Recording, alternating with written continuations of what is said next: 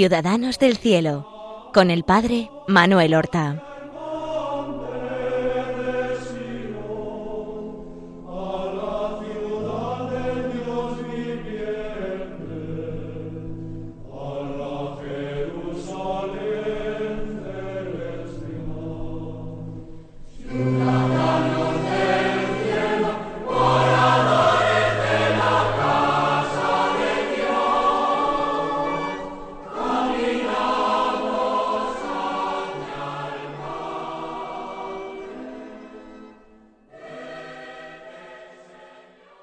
Buenos días, queridos oyentes de Radio María. Damos comienzo a una nueva emisión del programa Ciudadanos del Cielo, un programa que nos acerca a nuestros hermanos los santos, que son para nosotros modelos de Evangelio encarnado y poderosos intercesores ante Dios. Es muy importante conocer la vida de los santos y este conocimiento engendrará en nosotros el amor y nos ganará la amistad de alguno o de algunos de ellos, que serán especialmente nuestros protectores y los que nos inspiren en nuestra vida, para que nuestra vida nunca sea una vida cristiana mediocre, sino una vida cristiana santa. Había dedicado nueve programas ya a Santa Teresa del Niño Jesús. Y de nuevo, hoy voy a presentar la figura de una santa, una santa mucho más antigua que Teresa del Niño Jesús, una santa que nace ya en el último cuarto del siglo XIV y que eh, vive hasta la cuarta década del siglo XV una mujer que nació y vivió toda su vida en una ciudad muy especial, la capital de la cristiandad, Roma. Tan romana es que la historia le ha apellidado, aunque no era su apellido, pero le ha dado el sobrenombre de romana. Estoy hablando de Santa Francisca Romana. Una mujer con una vida no muy larga, vivió, no llegó a cumplir los cincuenta y siete, años, le faltó poco, pero no llegó a cumplirlos, que fue una mujer casada. Si les digo yo ahora la edad a que fue madre, se asombrarán. Se lo voy a decir. Fue madre a los catorce años. Y llegó a tener seis hijos, madre de familia numerosa y madre jovencísima. Y que los últimos, ya los años terminales de su vida los vivió como viuda, como monja una vida muy interesante. Fíjense ustedes que ella nació en una familia romana, noble y rica. Nació en el año 1384. Como ven ustedes, está ya terminando el siglo XIV. Pero solamente cuatro años antes de su nacimiento, en 1378, había comenzado el llamado cisma de Occidente. Saben ustedes que durante un largo tiempo eh, los papas habían trasladado por motivos de seguridad a la ciudad francesa, bajo eh, el dominio del rey de Francia, de Aviñón, y que una santa italiana, Catalina de Siena, había hecho lo indecible por conseguir que los papas retornaran a la ciudad eterna, Roma. Cierto que ya lo vio conseguido, el retorno de los papas a Roma. Algo muy difícil porque ya jugaban intereses políticos, porque ya los últimos papas en Aviñón eran franceses y preferían quedarse allí en su patria.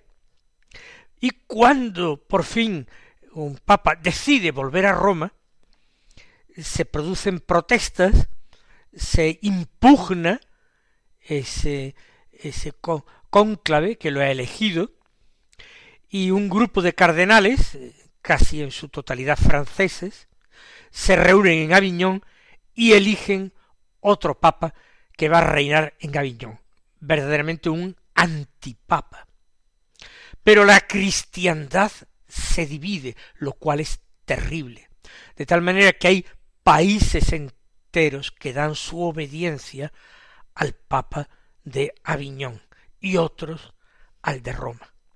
Y se complicará incluso más adelante cuando en el concilio de Pisa se elija un tercer papa y haya por unos pocos años hasta tres papas en la cristiandad con tres obediencias distintas. Pues bien, este cisma, la elección de otro papa, de un antipapa, en Aviñón, se había producido tres años del nacimiento de Francisca en Roma. Cuando ella nace hay un papa legítimo en Roma, pero puesto en duda y no obedecido por una parte importantísima de la cristiandad. En aquel tiempo se maduraba muy precozmente. Ella es una niña excepcionalmente piadosa. Con once años, ella encuentra su consuelo en atender a pobres y enfermos, y los visita y los busca para socorrerlos con limosnas, con atenciones, a los pobres que vivían cerca del palacio donde ella vivía. Ella vivía en el barrio del Trastevere, pues había mucha gente pobre que vivía también por el Trastevere, y ella con sólo once años es la gran socorredora de los pobres. Hace muchísima oración, y con sólo doce años ella decide que quiere entregarse a Jesucristo con un amor exclusivo y esponsal. No piensa quizás de momento todavía en un monasterio, pero sí en consagrarse a Jesucristo en virginidad, como habían hecho tantas otras vírgenes antes que ellas, siglos antes, en Roma, vírgenes que habían muerto luego mártires. Pensemos en Santa Inés, en Santa Cecilia, que además había vivido en el Trastevere como ella. Sin embargo, su padre se opone a tal intención de su hija y la presiona para que acepte el marido que le han buscado. El confesor que ella tiene, que se llama Juan Mattiotti, le aconseja que no desagrade a su padre, que obedezca a sus padres y que la voluntad del Señor es esta. Y ella ante esta insistencia de su padre y ya definitivamente con el consejo de su confesor, acepta el matrimonio que contrae cuando tiene unos catorce años de edad.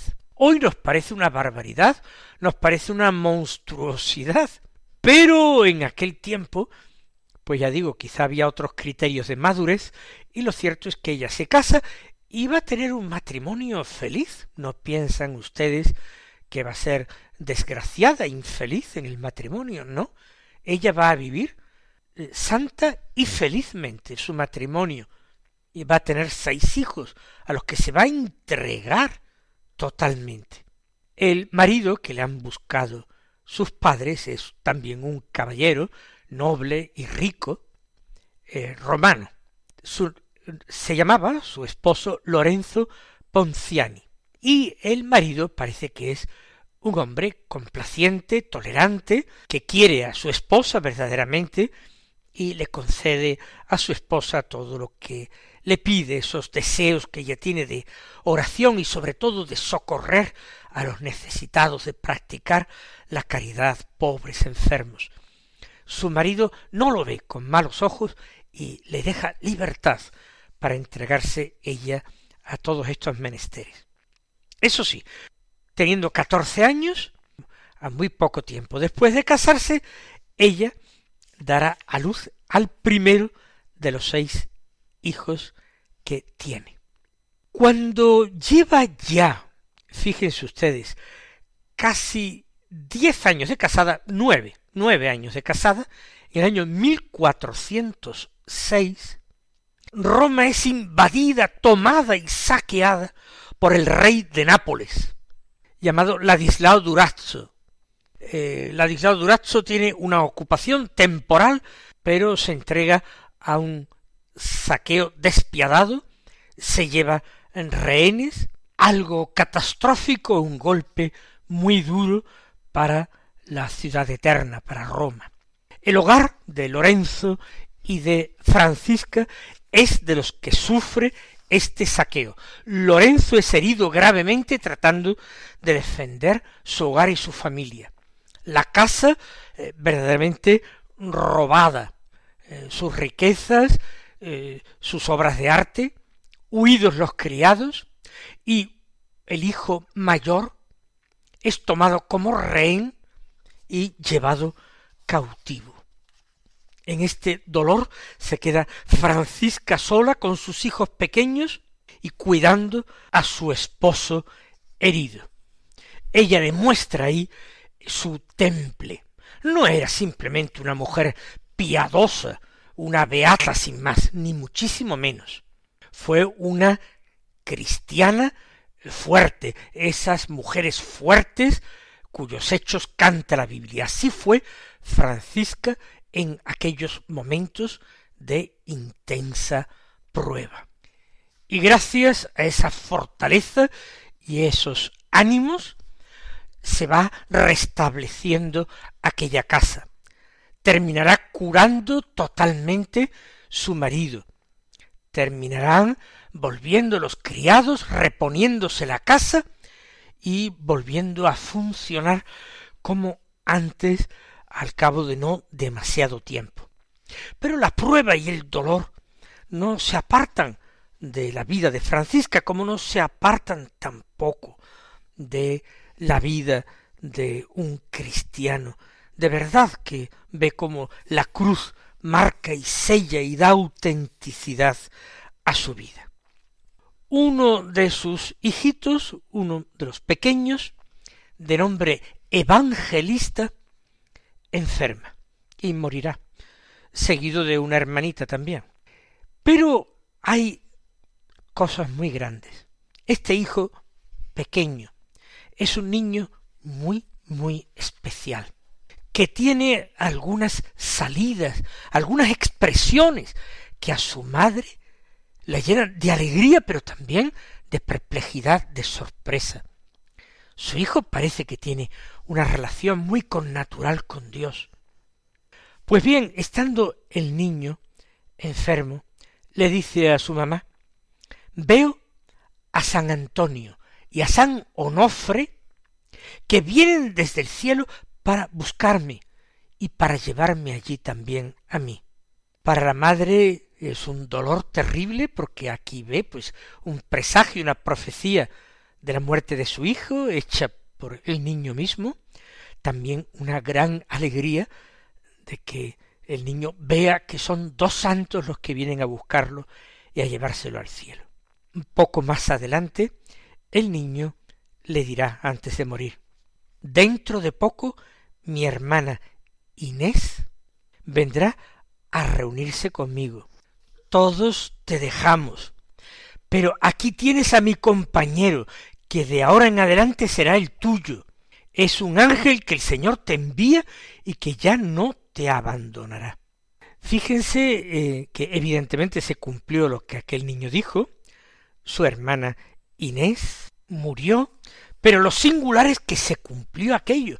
Su hijo le había regalado, por así decirlo, un ángel. Su ángel de la guarda se lo dejaba a su mamá para que cuidara también de su madre y la acompañara y fue una compañía realmente intensa y efectiva.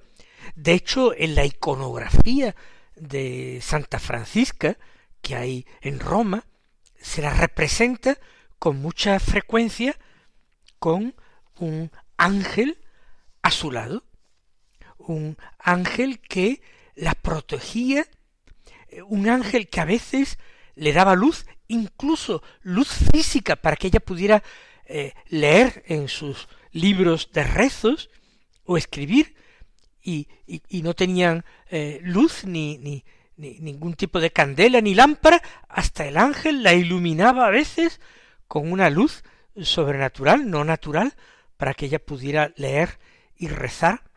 Un ángel que la va a acompañar continuamente en sus correrías por las casas de los pobres, que unas veces ella lo va a ver a su izquierda, otras veces a su derecha, era verdaderamente el ángel de la guarda de su hijo. Lo cierto es que el niño le había dicho, evangelista le había dicho, un ángel, el Señor te envía y ya no te abandonará. Un ángel que es mi compañero y que de ahora en adelante será el tuyo. Realmente es sorprendente. No conocemos un caso igual en toda la historia de la espiritualidad cristiana. Y el ángel le revelaba cosas. Por ejemplo, un sacerdote que era muy contrario a Francisca y la acusaba de hipócrita y de ser una, una mujercilla que nada más que le daba las cosas piadosas, etcétera, le dio una ocasión a comulgar una forma, una forma una no consagrada, una hostia no consagrada. Y ella, advertida por el ángel, se dio cuenta y se quejó al sacerdote de que le había dado una hostia san consagrar. El sacerdote, asombradísimo, tuvo que reconocerlo y llegar a la conclusión de que aquella mujer realmente estaba viviendo en Dios, porque si no, no había explicación humana para que hubiese descubierto en una forma que no era el cuerpo de Cristo. A todo esto, todavía siendo joven Francisca, el pueblo de Roma ya la conocía y la reputaba como sangre, santa.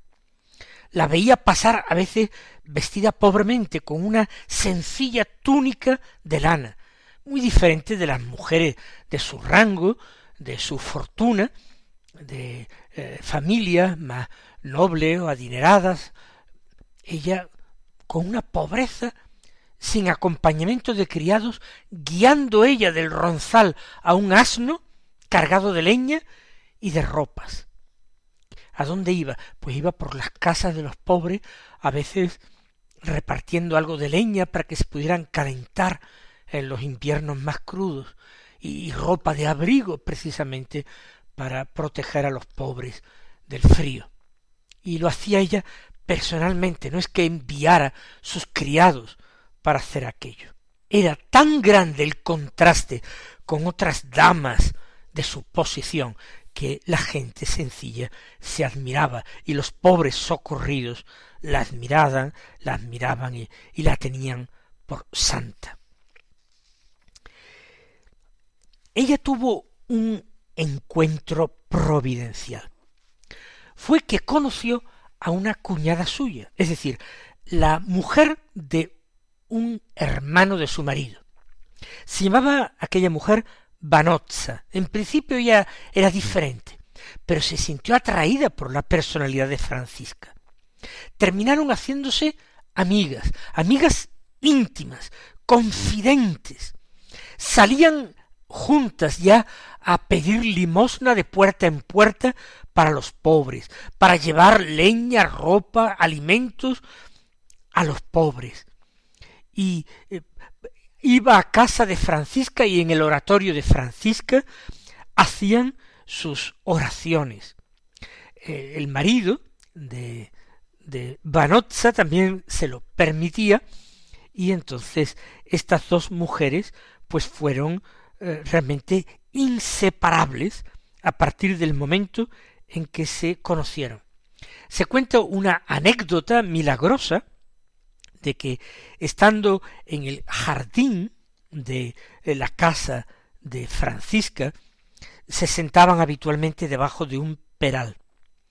Era el tiempo de la primavera, pero una primavera casi empezando. Era el tiempo en que el peral podría producir flores, sus florecillas blancas. Pero cuando ellas hablaban con planes para hacer cosas, para hacer apostolado y obras de caridad, pues del peral cayeron dos peras. Todavía no había florecido y no se sabe cómo ni de dónde aparecieron esas dos peras y cayeron delante de ella donde estaban sentadas, al pie.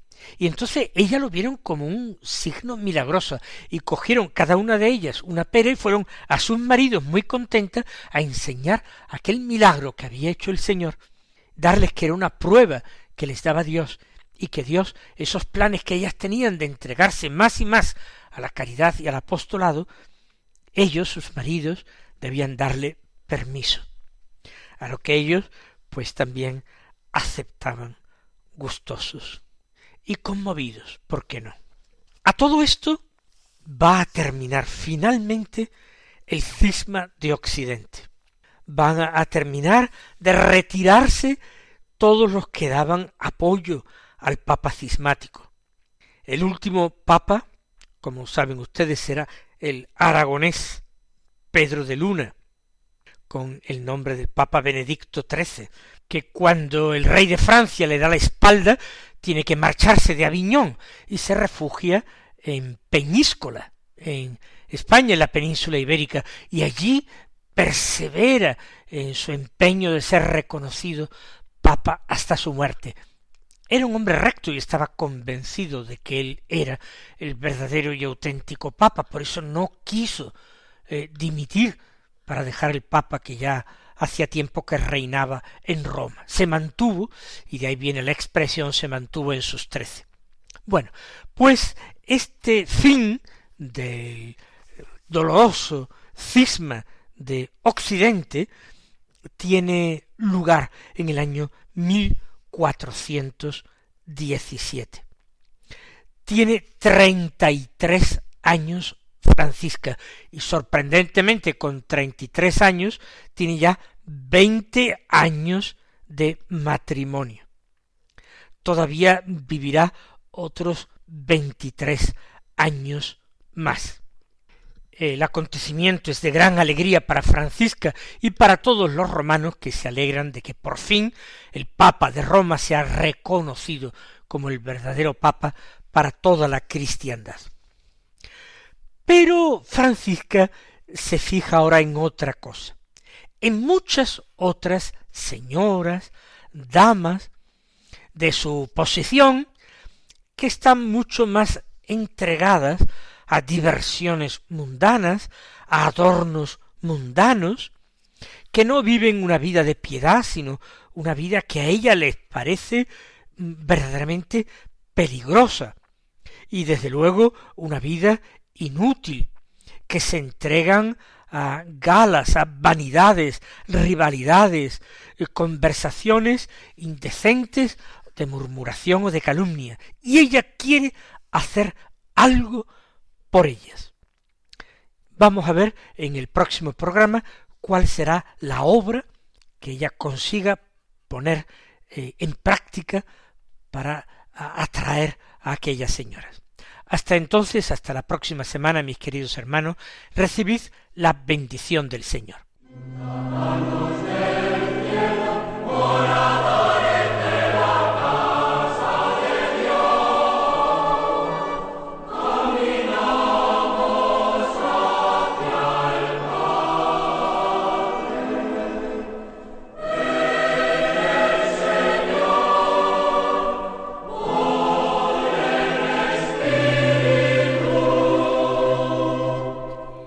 Han escuchado en Radio María Ciudadanos del Cielo con el Padre Manuel Horta.